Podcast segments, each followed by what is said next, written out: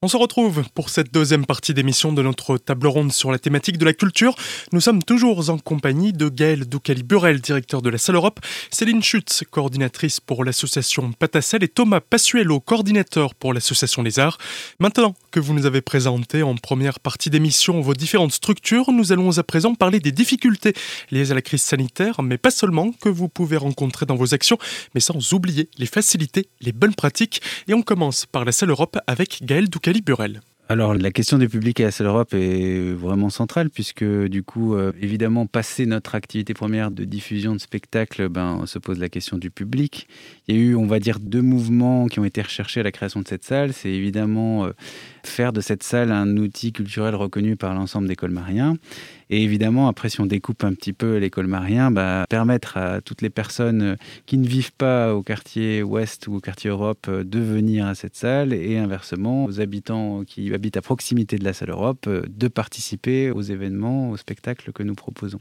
Et ces deux mouvements ne se sont pas faits forcément en même temps. Donc euh, j'ai eu la chance de suivre ma prédécesseur qui avait fait un travail d'ouverture de cette salle pendant quatre années et qui avait plutôt bien opéré le mouvement de fréquentation du lieu par euh, l'ensemble des colmariens en général. Et euh, depuis mon arrivée, on essaye de mettre un accent euh, principal aussi sur ben, l'appropriation par les habitants de cet outil. Alors ça passe par plusieurs choses, évidemment. On rencontre des difficultés sur l'offre payante, puisque parfois ben, nos spectacles sont quand même pas forcément abordables à tous et on en est conscient. On travaille évidemment sur euh, la question tarifaire, mais aussi dans l'équilibre de notre euh, budget de fonctionnement global. On a réussi quand même à travers certains sponsors euh, donc à pouvoir ouvrir des sessions gratuites. Et évidemment, il reste deux questions qui sont en chantier et sur lesquelles on travaille actuellement. Ce sont les questions de la représentativité. Quel spectacle on a envie de montrer à qui et en fait quel procédé participatif on peut mettre en œuvre pour qu'il y ait une sélection commune, un groupement de programmation euh, qui appartienne aussi aux habitants et qui amène plus de diversité dans nos propositions. Et ça, c'est un peu compliqué à mettre en œuvre, bah, évidemment en ce moment, puisqu'on n'accède pas facilement au public euh, en tant qu'organisateur aujourd'hui. Mais c'est aussi un problème d'occupation de la salle de par le Covid et nos engagements à l'encontre des compagnies nous obligent à reprogrammer sur ces mêmes créneaux toute la saison actuelle. Donc on est un petit peu coincé. Alors on essaye de jouer d'écoute, de faire émerger de l'espace. Et quand je parle d'espace, je parle d'espace vraiment d'utilisation de la salle, mais aussi de finances. Hein, pour pouvoir euh, offrir ces possibilités à un groupe de jeunes, à un groupe d'habitants, de pouvoir par exemple s'impliquer dans le choix de programmation de certains spectacles. Autre difficulté qu'on peut avoir aujourd'hui, euh, c'est vraiment je dirais, je trouve euh, de manière peu philosophique aussi l'image qu'on renvoie en tant qu'équipement culturel euh, dans la diffusion de compagnies locales ou en tout cas régionales sur un plateau, sur une scène de théâtre. Et en fait, on manque de diversité dans le milieu professionnel. On a très peu de représentation de ce qui fait aujourd'hui la société française en termes voilà, d'origine. Et ça, je trouve que c'est dommage parce que on a beaucoup de jeunes issus de l'immigration, euh, voilà, qui arrivent. Il y en a 57 nationalités quand même dans le quartier Europe pour euh, se retrouver sur une scène parfois en face d'acteurs qui sont, ben voilà très représentatif euh, du français blanc européen euh, classique, on a du mal à pouvoir offrir une surface de projection réaliste et puis représentative. Et ça, c'est un vrai chantier qui existe dans toutes les salles de spectacle. Et aujourd'hui, je crois que c'est une difficulté, on peut le dire, et sur laquelle il faut travailler. Quelles pourraient être les solutions, du coup, impliquer les publics visés dans la programmation? Nous, on est sur vraiment un segment d'accompagnement de la diffusion du spectacle euh, vivant et des écritures contemporaines et des compagnies régionales. Et il faut bien dire que même si ça se décline à travers plusieurs dominantes, hein, que ce soit le théâtre, la danse, le cirque, enfin j'en ai parlé tout à l'heure, ça reste une certaine forme, disons, de chevron culturel et artistique que notre pays peut compter, et c'est une chance mais qui exclut d'office un certain nombre d'autres propositions. Et je pense qu'à mon avis, notre ambition à travers cette petite commission, euh, dès qu'elle pourra être montée, c'est vraiment aussi d'élargir l'aspect culturel de cette salle. En fait, ce qui fait culture, euh, ce n'est rien d'autre que les habitudes qu'on peut prendre les uns avec les autres.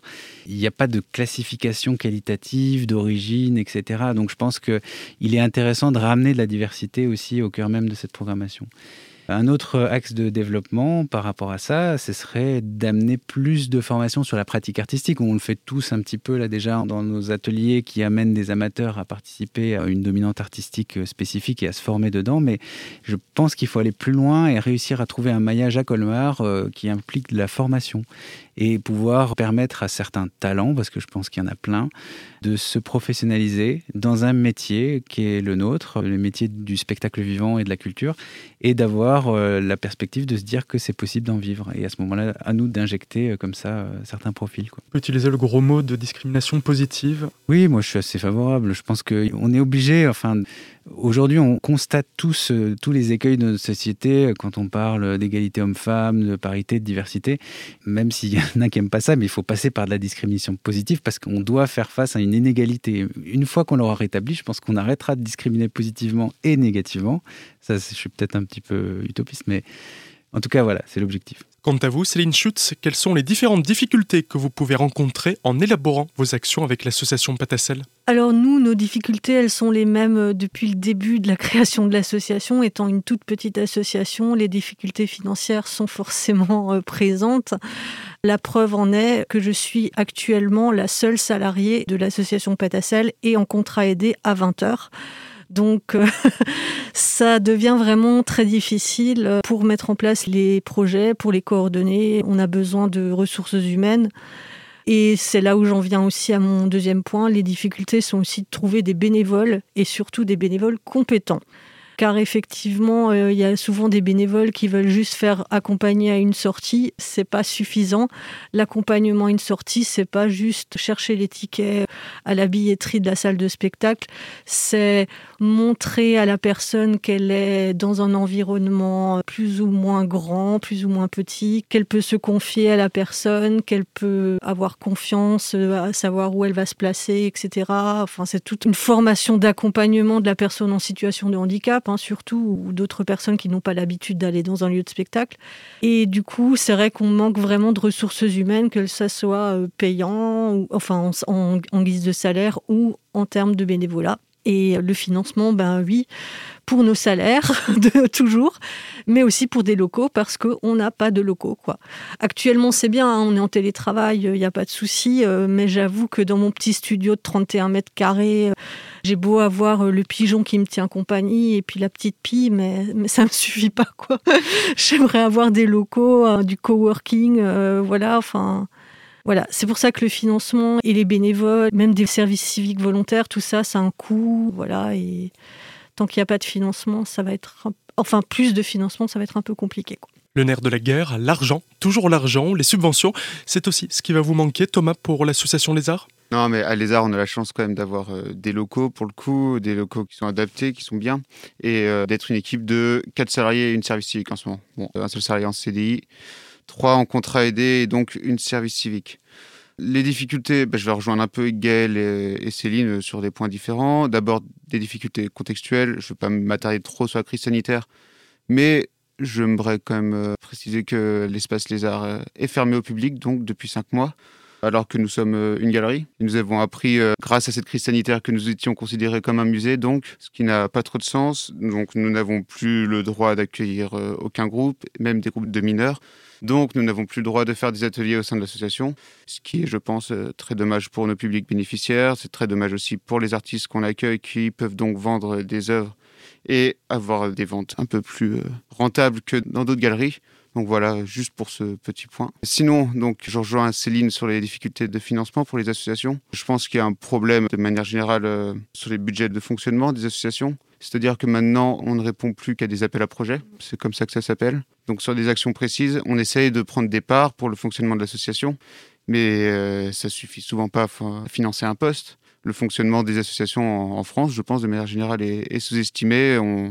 Ne considère pas les salariés derrière euh, qui travaillent pour monter ces actions. Et je pense que nous-mêmes, en fait, on, s'est habitué à, travailler pour pas grand-chose et, qu'il faut qu'on arrête euh, d'intérioriser cela. Je rejoins Gaël sur d'autres questions, sur euh, le problème de brassage du public.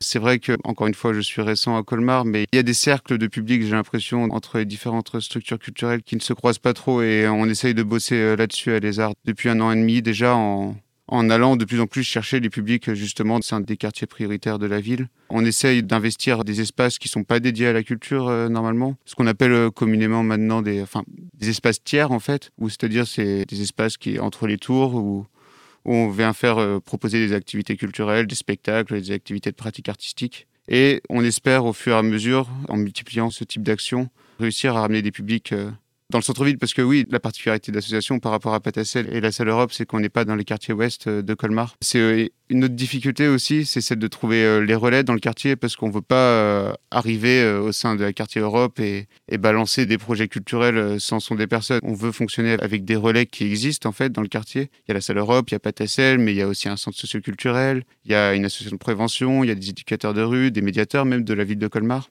Donc on essaye de travailler avec eux pour qu'ils nous fassent remonter les besoins de la part des habitants. Je pense que ce maillon-là pourrait encore être renforcé. Cette deuxième partie de notre table ronde autour de la culture étant terminée, je vous laisse quelques instants pour une courte pause musicale et on se retrouve pour la troisième et dernière partie de ce temps d'échange avec un moment carte blanche. Il permettra à ces différentes structures de se projeter, de réfléchir à de nouveaux projets. A tout de suite.